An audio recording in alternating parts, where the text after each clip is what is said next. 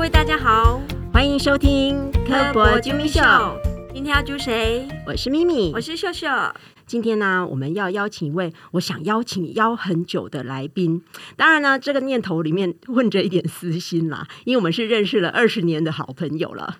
他除了是你的好朋友以外啊，我们馆里面办过很多金魂有关的特展，也常用到他的摄影作品。例如之前拍案惊奇就用到他很多的作品。水下的精纯摄影啊，真是一条不容易的路。成功的背后有很多的故事。要跳进深不见底的海里，游在那么大只的生物旁边拍摄，我光是想就觉得很难了。所以，我们今天要欢迎台湾首位水下金豚摄影师金磊，欢迎金磊。嗨，各位大家好，我是金磊。我原来咪咪秀秀的名字是这样来的，那我是蕾蕾。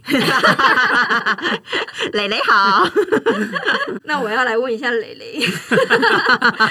虽然觉得游在金豚旁边很酷，但是要当成工作，我觉得还是需要有一些动力。所以当初是什么原因让你走上水下金屯摄影师这一行的？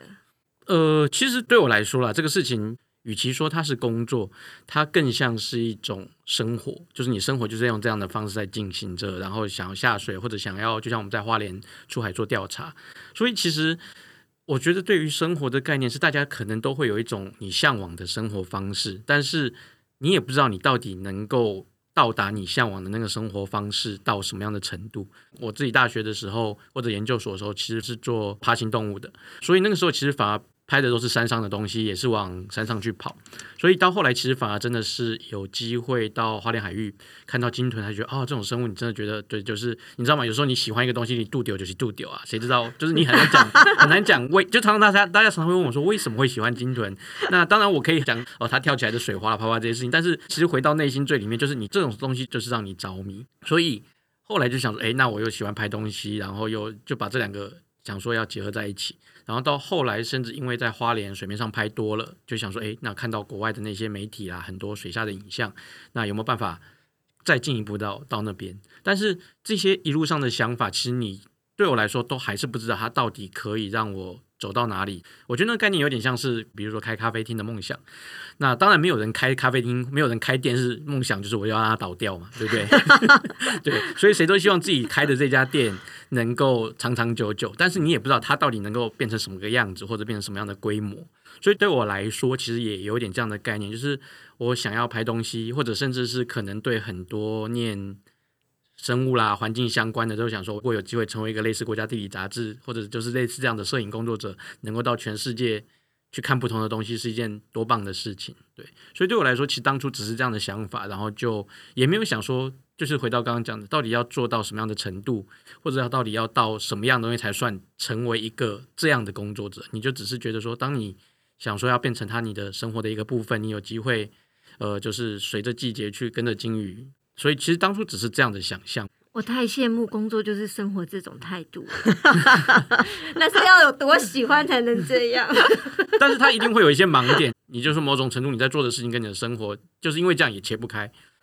像你这样在台湾啊，或者在国外看鲸豚看了这么久，台湾比较常见到的鲸豚的种类是什么？呃，我觉得当然每个区域其实不太一样啊。比如说大家都知道，现在在台湾东部，你从北边的宜兰乌石港到花莲的花莲港石梯，到南边台东的成功，其实都有机会出海。那每一个地区其实也都有它不太一样的种类的状态。以花莲来说。我们最常碰到的就是，比如说像飞旋海豚啦，像瑞士海豚或者我们叫花纹海豚这些种类，可能很多听众朋友都有去花莲出海看过鲸豚，然后大家就会想说，哎，我们怎么都只有看到海豚，对 不对？因为大家对于出海这种事情，或者你知道，其实就是大家想要看到的都是。大只的东西，对。但是我其实也是昨天跟我们昨天晚上刚好黑潮有一个类似的分享会，然后昨天分享的时候就里面就有一个伙伴提到说，他之前听到一个国外的 podcast，然后那个 podcast 他就在分享全世界的鲸豚的状态。那比如说我去东家，或者说我去不同的地方，其实常常很多地方都是物种导向，就像比如说我去东家就是为了拍大赤鲸，但是。他们那个 podcast 我自己没有听啦，因为我刚好也是听我昨天朋友分享，他到后来其实他也很意外，他听到那个 podcast 里面说到说世界上有个地方叫台湾，然后台湾的赏金的状态其实反而是在这边有机会出去，然后有机会碰到十种以上鲸豚可能在这边经过，而且甚至更多，因为就像如果大家有机会去翻阅一下台湾鲸豚的记录资料的话，你会知道台湾一整个周边有将近三十种的记录过。所以这个其实就世界上反而来说，它是一个多样性很多的地方。我没想到我们这边可以看到三十几种、哎就是曾经的有成个记录录种类，嗯就像我相信很多朋友听到之前在二零二零年有一只蓝鲸，呃，搁浅嗯上岸，对对，然后后来这这半年开始慢慢露出说，接下来它的骨骼它会在哪里展示，然后中间发生的故事，最近都开始在网络上开始所以除了飞旋呃花纹是我们常见的，还有没有一些是就是偶尔可见的？呃，其实像这两年那个蓝鲸一百年才看到一次就算了 对，这两年或者说这几年，其实就像我们在花莲海域，或者是今年好了，就是其实抹香鲸发现的几率其实也越来越哦高有抹香鲸，对。那抹香鲸一只大概比如说十八、十九公尺、五十吨，对，那就是对，就是一台比比比捷运还大的 火车。对对对 真对。那刚才金磊讲到说，你们还去东家，所以除了台湾，你到底还去了哪些国家拍摄鲸豚？如果我们要一个一个列的话，其实我除了台湾之外，我还去过东家，东家是拍大赤鲸 humpback whale，、那日本的话是去拍屏蔽海豚，那有一个岛屿叫玉藏岛，或者它叫印太洋屏蔽海豚。呃，然后还有去斯里兰卡拍抹香鲸跟蓝鲸，纽西兰拍两种海豚，然后去挪威拍虎鲸、猎食、鲱鱼球，东帝汶拍蓝鲸。今年六月就是去想说要去加拿大的北边的极区去看有没有机会碰到一角鲸。我本来就知道一角鲸其实相对来说，就算你到那边了，那你要遭遇它的机会其实也没有那么的大。但是结果我不止连一角鲸，我连北极熊都没有看到就。对，我觉得去北极拍一角鲸，哎，那真的是前天我们家才问我，对一角鲸会不会很难遇到？我今天马上就可以回去告诉他，很难遇遇到。对，但是其实还是有人遭遇，就是对包括了之前也有台湾呃其他的也有朋友去，然后然后甚至是就像我们那时候我们自己没有碰到，但是你可以想象居住在当地的那些因纽特人，对他们来说那个就是他们生活的一个部分，所以他们手机里面打开来就哦又是哦对对对他们在岸边就可以看得到吗？对，当然了，比如说对因纽特人，包括了一角鲸，包括了北极熊，包括了海豹，嗯，其实这些生物它就是生活在他们周围的场域，然后对他们来说，呃，狩猎啦，就是他们一直以来的传统的生活的方式。对，在每一年的冬季的时候，呃，峡湾就是比较窄的这些水域，它会结冰起来，然后他们其实就有机会在这个冰层上移动。对，所以他们这些狩猎的过程，其实还是站在呃，就算不是陆地，也是站在冰层上，然后等到把猎物用猎枪击杀之后，才会把船开出去，把猎物拉回来。所以似乎看起来，就目前了解，并没有就是直接在海上开着船去做这个事情，这样子。所以他们传统上面就是这样子的狩猎方式就对对了。嗯嗯，所以你这次去北极有没有发生什么特别有趣的事情？有啊，就是那种当下你都觉得我，好就很想死人，然后快死掉的事 好情，对对，好冷。然后然后今天回来，你这样讲起来，或者说在分享会的时候，都觉得对对自己都觉得笑一笑就过了。但是那个当下，就是或者说，其实就是不只是这一次六月去加拿大北边那个地方，它叫 Buffin Island，那它在加拿大北边的极区。但是这个并不是我第一次进入到极区里面，就像刚刚提到，我去挪威，我去了挪威几年，那每一年我们下水的地方其实都已经是在极圈之内的。一般的我们来说，所谓的极圈是纬度的六十六点五度以内。对，所以我去挪威的时候都已经是在那个范围。像在挪威的温度大概是负十度、负二十度左右，然后那个寒风一吹过来，你心里就在想说，我到底发了什么神经病？然后在这个天气来这边，然后呢，我而且我等下还要还要下 水，对，我等下还要下水，对，防寒衣有用吗？那个水下到水里面的温度跟路面上的温度，有差，所以其实水是暖的。就像举例嗯来说，好了，挪威刚刚提到空气大概负十度到负二十度，但是海水因为就是相对来说比较浓的盐度，所以它的冰点比较低，比较不会结冰。所以当你跳到水里面的时候，就像在挪威好了，负十几度的温度，你跳下去，你会觉得那个水是暖的，相对是暖的。对但 等一下就冷了。对。等下第一个是等下就冷了，然后第二个就是你 上来的时候，对你总要爬回来吧，对不对？你不可能不可能对，所以等下你总要爬回来。所以在其实最冷的时候是你在下去之后上来，然后你还要可能在挪威，比如说，当然我们在呃加拿大的极圈相对来说比较没有船只使用，刚刚提到因为都是在陆地，对。那但是在挪威你真的就是搭着船，然后再往前去寻找可能下一群鲸豚这样，然后你就是。就是湿的，然后可能头发湿，然后就这样去吹着那个冰冷冷的海风 Oh my 负湿过来。我的天没有换衣服，哦，因为我们可能还要再下下一次。当然，回到刚刚秀秀讲的说，对我们，所以我们在那边下水。当你在面对这些进入到这些极端环境，要做这些下水的活动的时候，我们相对于比如说呃各位听众朋友，你可能在台湾可能有浮潜的经验，你在参加这些浮潜活动的时候，你会穿一种像是泡棉一样感觉那种软软的所谓的湿式防寒衣，就是你的身体会湿掉。那它的概念就是，呃，它留一层水层在你的身体周围，然后让你的体温去加热那个水，让你保持温暖。那这个是在，比如说对热带、亚热带的海水可以。那当你面对到，比如说像挪威的你怎么加热？对，挪威的海水大概是两到四度这样子。会结，冰，但是但是这个又又回到说冷不冷这个事情，其实很个人。当地人还是有人穿着湿式防寒衣在下水，哇而且，所以我们在那边，我们是穿另外一种下水的装备，称为干式防寒衣。那那个概念就有点像是说，比如说我相对于大家可能比较在台湾可以看到那个会湿掉的防寒衣，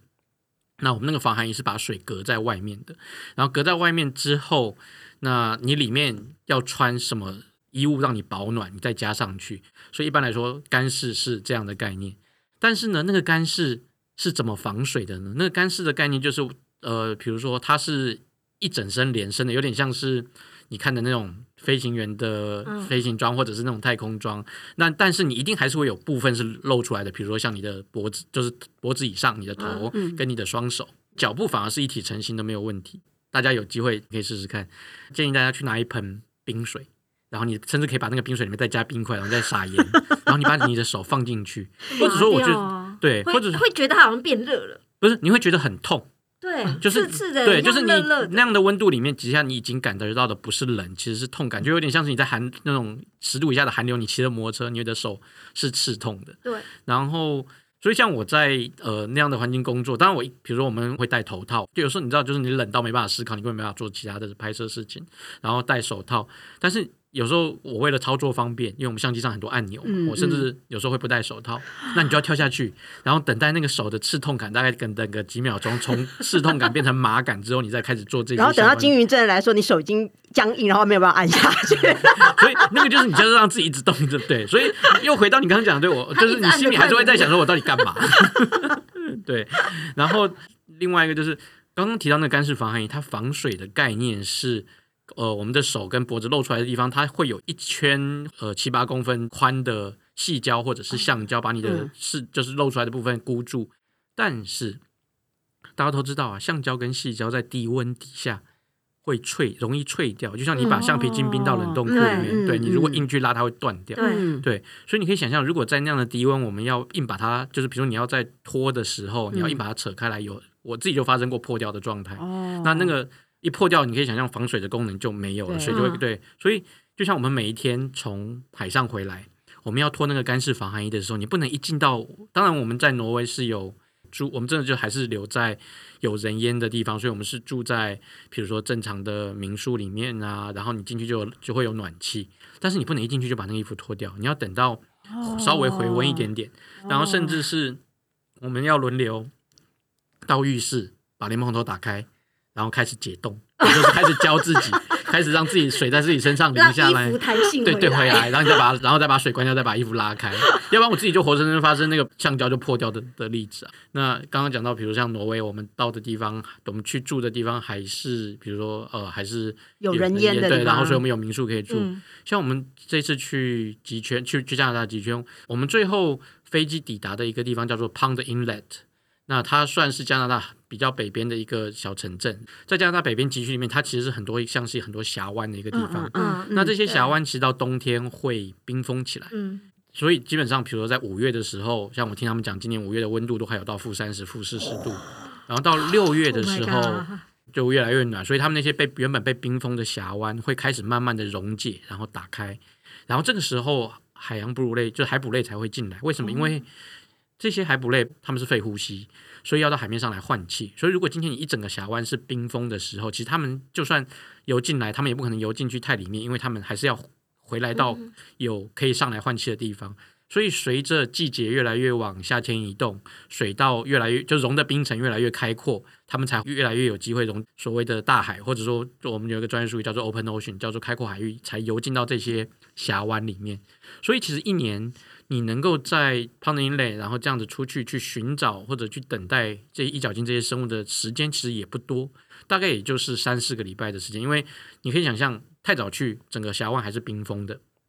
那你太晚去，那个冰层已经薄到可能你比如说人站上去啊，或者什么，其实就有危险。因为像我们那时候在 Pond Inlet，我们要到那个峡湾外，就是到那个冰层上面，我们其实是就是他们主要的交通工具就是那个。呃雪，snowmobile 橇不是，对对，就是你看那种，你看那种，你看那种电影骑着雪上摩托车，就是前面是个雪橇，就是像那个滑雪板，后面是个履带，是很嗡嗡嗡，然后你看这种电影，然后就是那种在雪地里面骑的那种东西，他们在那边移动，也就是用那样的方式。那所以也是要在冰层还有一定厚度的时候才有办法。那等到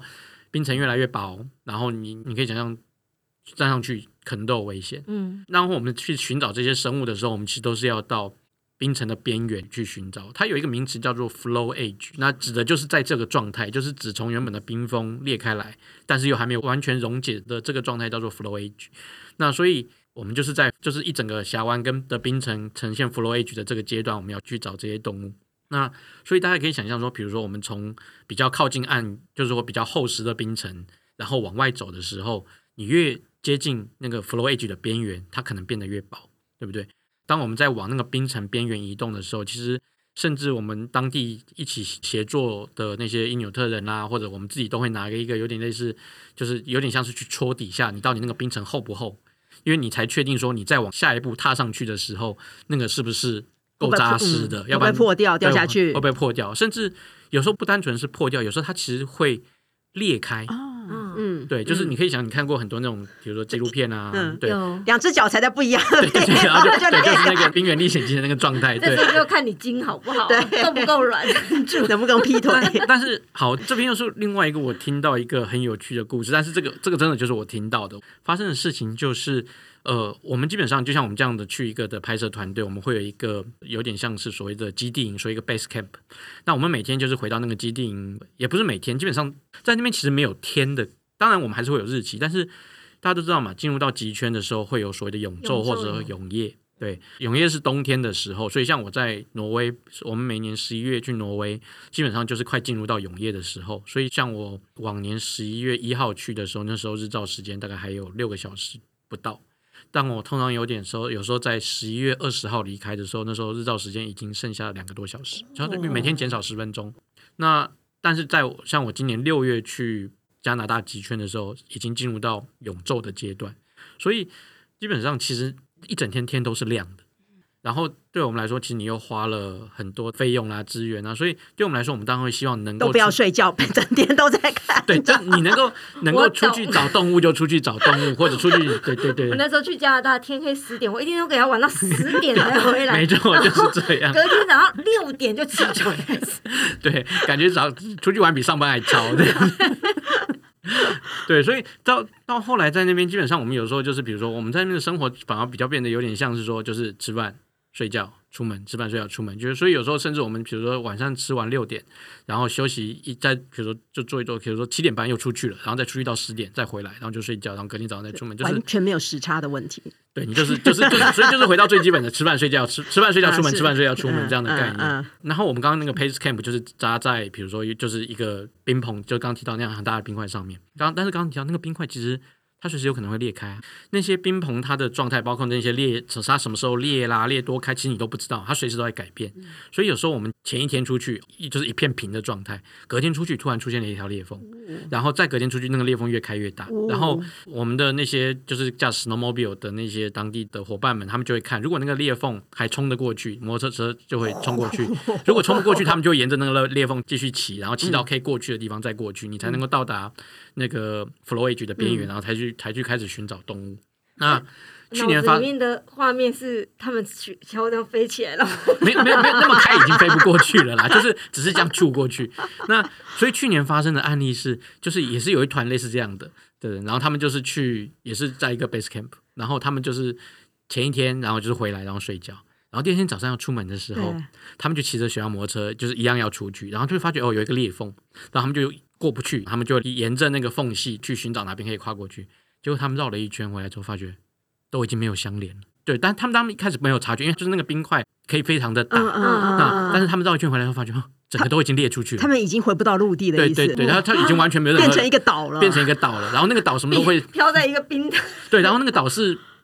是什么都没有。而且没有，而且它随时可能会再裂，啊啊啊！就随时嗯对，所以那个这是我今天在那边听到的故事，那嗯似乎就变成了很像是他们说是有史以来最耗资的嗯营救案例，这样子发生在去年。为什么这样子的营救呃需要花费很高的金额？其实刚刚提到，其实那边包括了他们传统的习惯，都还是在陆地上去做这些捕猎。他们其实他们真的出去拖，把猎物拖进来的时候，都是用那种很小的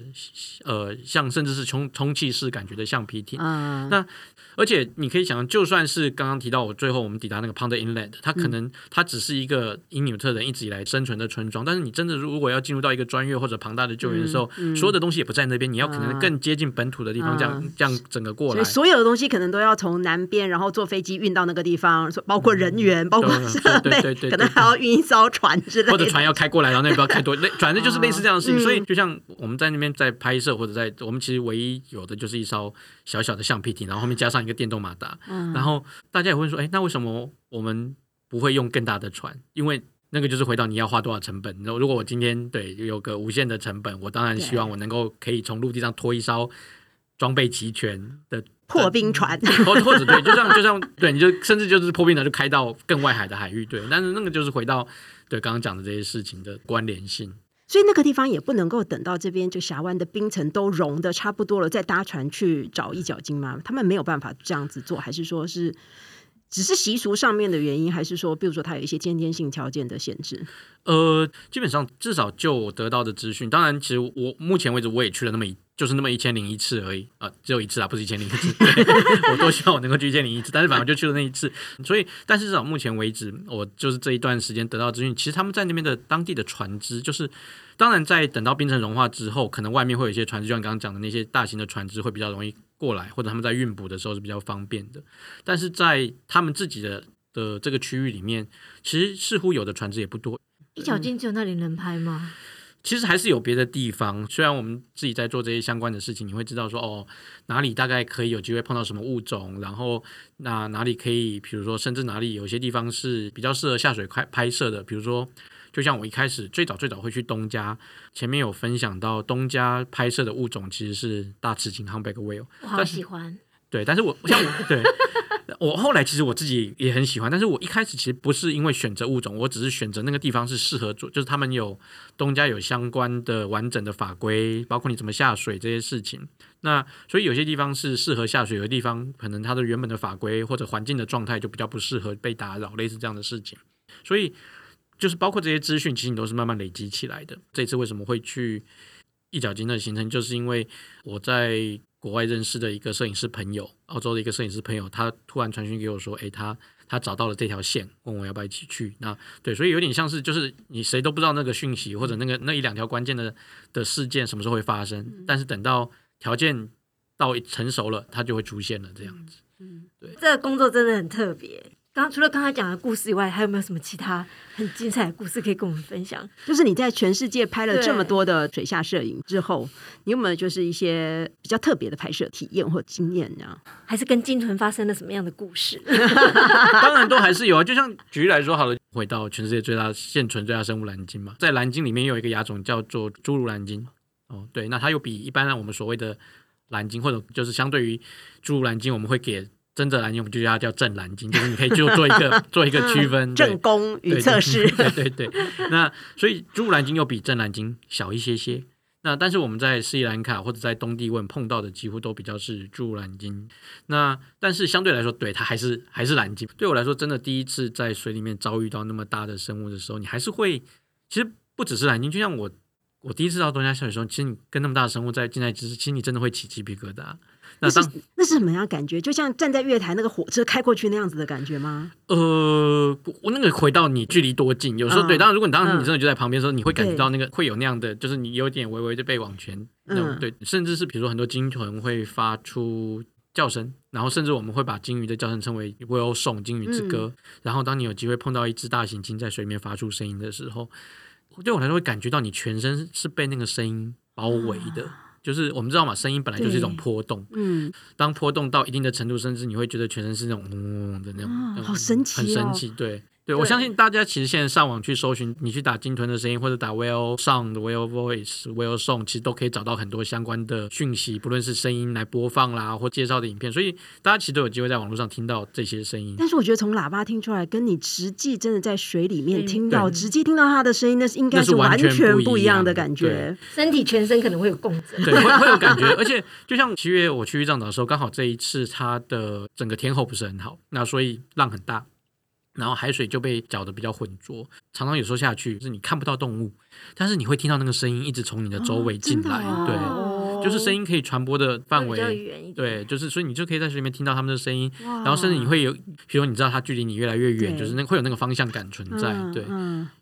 我比较想要，哦。我想要问，那、你游在大刺鲸旁边，不会怕它突然跳起来翻转？那打下来的时候，好，所以这个这个问题，对，就是就像我曾经在分享在演讲的时候被，就是你知道吗？金豚本身一直以来，金豚本来就是一个有就是充满着明星光环的生物。你拍海豚，跟你今天拿出一张海胆的照片，大家一定是对在，李坤秀会觉得很伤心。就在对对，干嘛这样？海胆它有时候也很美。就好了，可能比较多人会对着鲸豚有但对，但是鲸豚真的是有有明星光环。对，但是当你遭遇到他们，他们就算你心里在对，就是为它着迷，你就知道它是个野生动物。嗯，对，所以保持野生动物距离就野生动物对就会有野生动物的状态。那所以就算你心里再怎么，或者说对大家觉得每一个人对于他的想象，或每个人觉得他再怎么可爱，但是对我来说，对他就是野生动物。那野生动物就是会有我们知道，你碰到它的状态啦，碰到它的行为，可能都是会有不一样的反应或者不一样的状态产生。对，好有没有什么其他有趣的东西要再分享？还有什么其他有趣的东西哦？有啊，其实很多诶。举例来说，像哦，但但又回到极圈啊，比如说像刚刚提到干式防寒衣，我不知道大家可能小时候你都有穿着游泳裤在泳衣在在游泳池里面偷尿尿的经验哦。就是我们在穿那种湿式防寒衣潜水的时候啊，上厕所这件事情，就是因为反正你的防寒衣是湿的嘛，对常常就是在水里面就解决。所以像我们在水里面水肺潜水或者是潜，然后当有一个人游的比较后面的时候，我们就哦，你就不要再哦，你就这样他要去上厕所，他要去上厕所。对，那这个是我们一般在台湾熟悉的湿式防寒衣的状态，所以就是你就是直接上厕所就解决。但是干式防寒衣水进不去，所以就出不来。那 所以呢，忍住。所以对，就是而且基本上在穿脱这样的干式防寒衣，有时候其实你要花比比较长的时间。嗯然后这是第一个，还得回温呢。对，然后第二个就是谁要在负二十度的地方光着屁股去尿尿，对，类似这样的事情。所以在一些极端环境，或者甚至是比如说大家知道对于潜水比较了解的朋友，你可能知道说一些比如说比较特别的潜水，比如像洞穴潜水，你会比较需要长时间的时候，那穿干式防寒衣包尿布就变成一个，哦对，就是但是。对，并不是穿着尿布就无敌呢，并不是穿着尿布你想尿就尿呢。为什么？好，你知道吗？我那时候第一年去的时候，我站在药局前面，就是我我叉叉药局前面，你去看那个成人纸尿裤，你根本不知道从何买起啊！里面有一整排的货架，然后那个货架上面就是你知道吗？就是你在卖东西，你会创造一些很有趣的名词，什么乐活型啊，谁知道它到底代表什么意思啊？对不对？然后这是第一个，第二个就是上面会写说，哦，比如说这件尿布它可以吸收五泡的尿量、十泡的尿量，谁知道一泡是多大？对，然后另外一个就是我在穿完之后，那个我穿在里面，我并不是就不动，我要穿着它在水里面冲刺，在水里面要快速的游动。你要怎么样确保它不会 有防漏。防漏或者侧漏，或者是对，你知道有的时候现在有那种裤型的跟粘贴型，粘贴型会不会掉下来，类似这样的事情。然后另外一个就是回到刚刚讲尿布的吸收面积，其实这往往就是在裤裆跟可能比较臀部那一块。你可以想象，如果以我们现在成人排尿的速度跟流量，你一次出来那个吸收速度会来得及吗？我不知道。对，那如果你有成人纸尿裤啊，所以反正你就是会紧张嘛，就是对，所以我当然我没有我没有真的试过，对，然后所以你就算穿了尿布之后，你还是会担心说它会不会不小心露出来，就你刚刚讲不小心露出来侧漏，然后而且另外一个就是我不知道大家有没有在冬天，比如说你在寒流的时候去收衣服，你会发觉哎你的衣服感觉摸起来潮潮的，嗯，那个其实是个错觉，就是我们在低温的时候，你会因为低温感觉到潮湿，但是其实那个只是因为低温让你有这样的冰错冰的，对，嗯，所以你一天到晚都感觉到你的衣服冰冰的，谁知道它到底对？所以你就会就是你就是一直这个东西就会让你一直挂在心头嘛，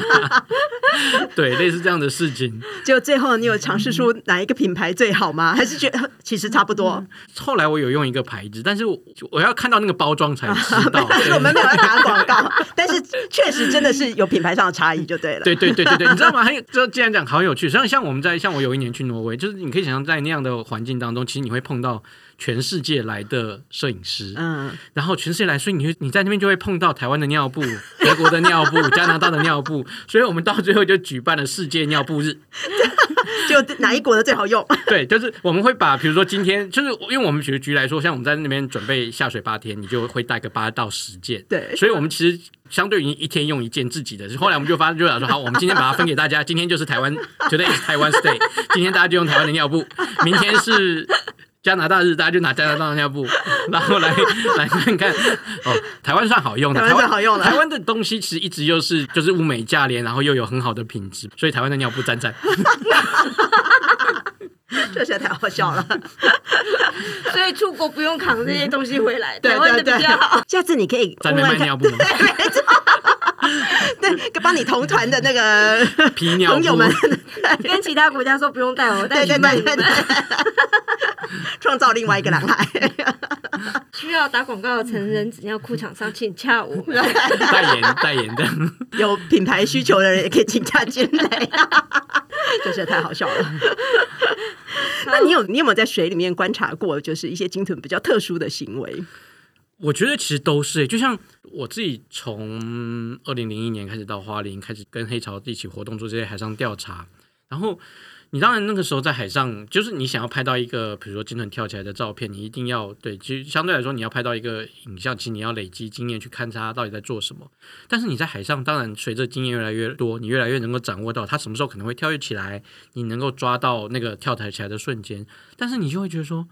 你怎怎么可能只在水面上研究一个或调查一个它生活在水里面的生物？你看到那个瞬间，只有它跳起来，它可能百分之九十九的行为、九十九的生活都在海面底下发生。然后，但是你希望只是借由水面上的观察跟记录，就想要了解这种生物，这种是怎么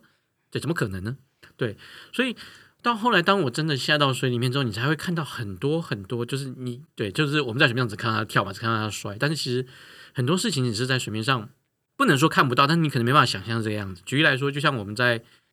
就是非常同样让我非常惊讶的事情是，就像大家你可能都会看过一些纪录片，看过一些影片，又回到大赤金，比如说你会看到大赤金，呃，有些影片你可以想象它是直立的，它的头部或者是我的吻端就是嘴的前面大概有一小点或者是半个头是露出水面之上的，然后你拍到的画面就是哦，就是如果在水面上的画面就是海平面，然后你就是看到那个吻端像一座小山露在那边。但是当你下到水底下之后，你会看到他们这样子吻端露的时候是直立的，然后它可能胸鳍是打开来的，然后甚至有可能两只露在那边的时候，他们其实在水底下是有互动的，互相在转来转去的。那个都是你只是在水面上看到一个吻端露出来的时候，你不知道它整个下半身在水里面到底在做什么样的行为，或者展现什么样的状态。嗯，除了大赤鲸之外，我们在挪威下水去看到虎鲸。我们都知道嘛，很多鲸豚它的捕食就是它的猎食过程，它其实是所谓很多的是一个团队行动，是一个 social teamwork。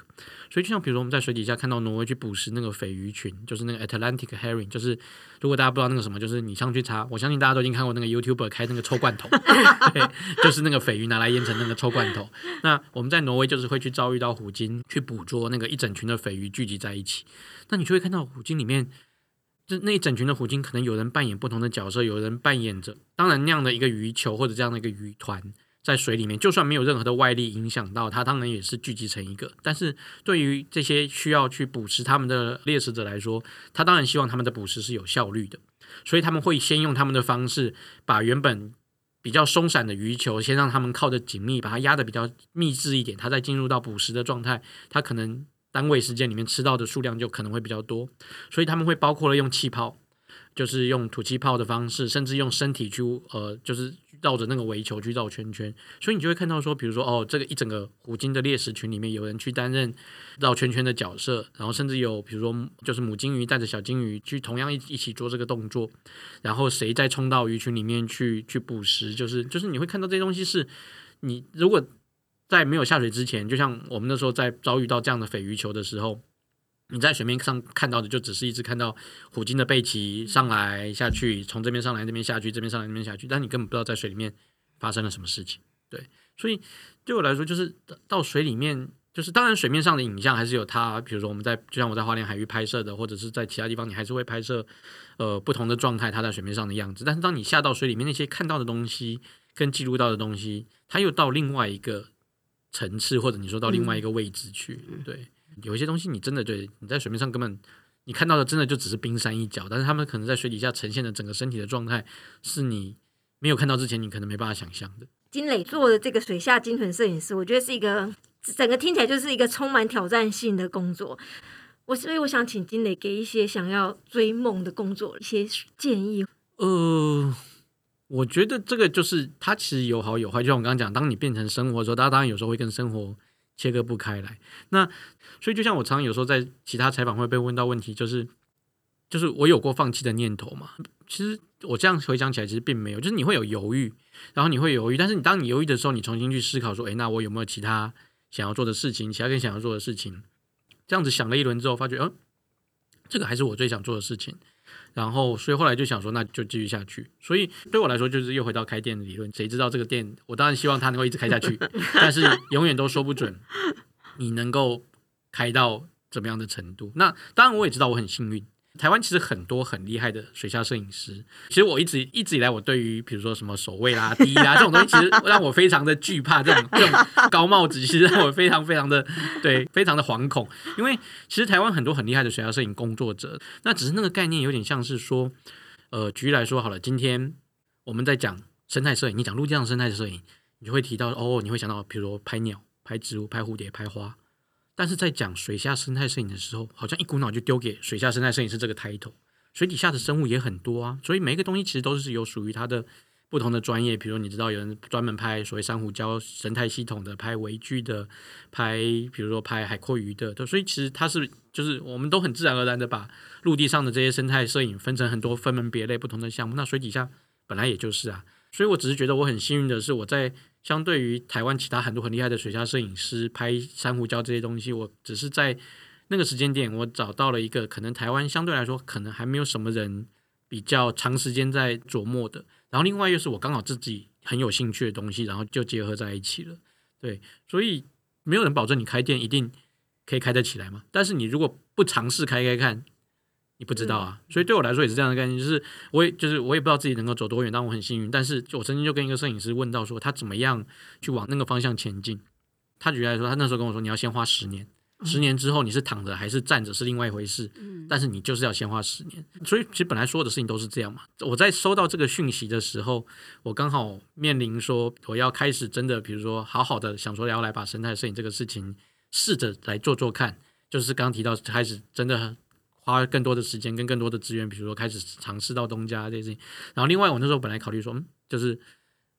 要不要再去念个博士班之类的。然后后来看到说，哦，都是十年，既然都是十年，你知道吗？对，相信大家身边都一定有对博士班念了对长时间，然后甚至念完之后，谁说你博士班念了十年就一定会毕业？对不对？对对，很多没毕业的。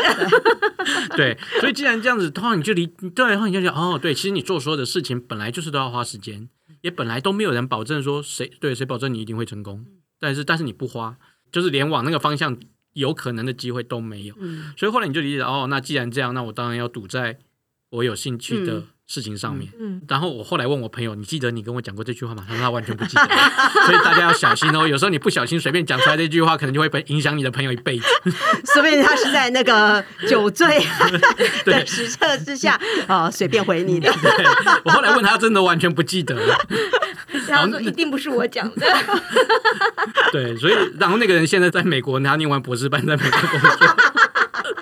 要做自己喜欢的做的事情，才会把它做得好。哦，对，我觉得这个是很重要的。就像当然，比如我一直觉得感谢大家开始看到我拍的一些东西，所以可能会有一些采访啦。那我觉得这些东西的过程，就是或者甚至有时候就像刚提到，对那些比较像是高帽子的那些东西。那但是我一直觉得这种东西其实某种程度它像是一个金字塔的结构。那金字塔最上面当然会有大家，不论是大家期许，或者是你自己希希望能够传达的一些东西。但是我觉得回到那个金字塔最底端的部分。一定是你喜欢，它才有办法持续下去。要不然，至少对我来说，对，如果那个为了国家、为了社会，但是要去我做一个国家完全没兴趣的事情，我大概没办法。对，至少我是这个样子。所以要喜欢，在勇往直前，才会到金字塔顶端。对，刚才金磊说，他并不是为了社会责任从事这一行，可是我觉得，因为现在的海洋危机。真的是非常严重，所以呢，要唤起大家的保护意识，我觉得就非常需要金磊这样的摄影工作者。他并不冲突啊，他并不冲突。然后将各种海洋之美带给大家，让大家爱上它，进而化成保育的动力。所以借着这一集，我要谢谢所有勇敢追梦的水下摄影师们。谢谢大家。今天讲了很多故事呢，我都是今天都是第一次才听到的。不过成功的背后，就是有很多的故事。当然呢，他有很多位支持他的家人，还有老婆，是吧？是吧？是，希望金磊可以累积更多的经验，下次还有机会再来分享更多的故事。今天的节目就到这里，别忘了收听完《科博啾咪秀》后，到 Apple Podcast 按赞留言，还有给我们五星评价。除了 Apple Podcast 之外，在 Spotify、Sound On、KKBox 也可以收听到我们的《科博啾咪秀》。今天谢谢金磊，谢谢大家的收听。我是咪咪，我是秀秀，我是蕾蕾，大家拜拜，拜拜。小朋友两岁以前是不用机票，对对对对。所以我们曾经有一次为了赶小朋友两岁以前，也是去纽西兰，就是我刚好去之前小朋友没有跨两岁，回来之后变两岁，所以你你你就是忽然发觉，哎，为什么票价不一样？所以我们赶快把日期往前调。在他满两岁之前，我们要完成所有重回来的，是就省了一张机票。我们只能感觉的说，哦，这两三年的对毛囊镜出现耻辱真的变多了，但是他到底有没有那个所谓的显著？哦，这是讲到显著差异。显著差异。对，接下来我们就要教练到生统课程。对，这集会不会变得很硬？统计学吗？我我把生统这几个字剪掉。所以你会保持一段的距离。呃，虽然还是被打过。我刚刚一直没有想要讲这一段，大家可以去看《男人与海》。我我一直避掉，我努力避掉这一段，因为你想想看，我今天去北欧，北欧的物价本来就很贵。嗯，曾经有一次就是一家呃 seven 买了一个大汉堡，买了一个六百 cc 的可口可乐，买了一个隔天早上要吃的法国面包，三十五欧元，一千块一千块台币，对，贵死了。那在节目里面，我会是咪咪，好，他会是秀秀。我努力记得，没关系。对，所以最后的时候我们也会讲说我是咪咪，然后他会说他是秀秀，那你就再说你是谁谁，你可以说你是蕾蕾啊之类的。这个梗还不错，最后来说，那你们是咪咪，我是秀秀，那我是蕾蕾。